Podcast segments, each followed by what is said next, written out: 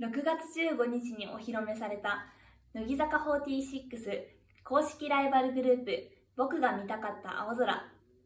6月28日発売の BLT8 月号の表紙関東に登場しました。グループにとって初の雑誌掲載で23人全員が集合。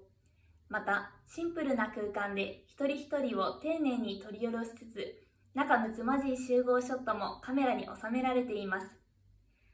個々のインタビューはもちろん23人を5グループに分けた座談会も実施し全員の人となりメンバーの関係性がわかる特集です。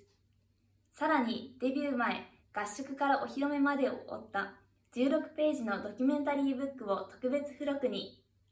またその美貌が話題となり数々の女性ファッション誌に掲載された乃木坂465期生井上凪さんも紙面に登場しています。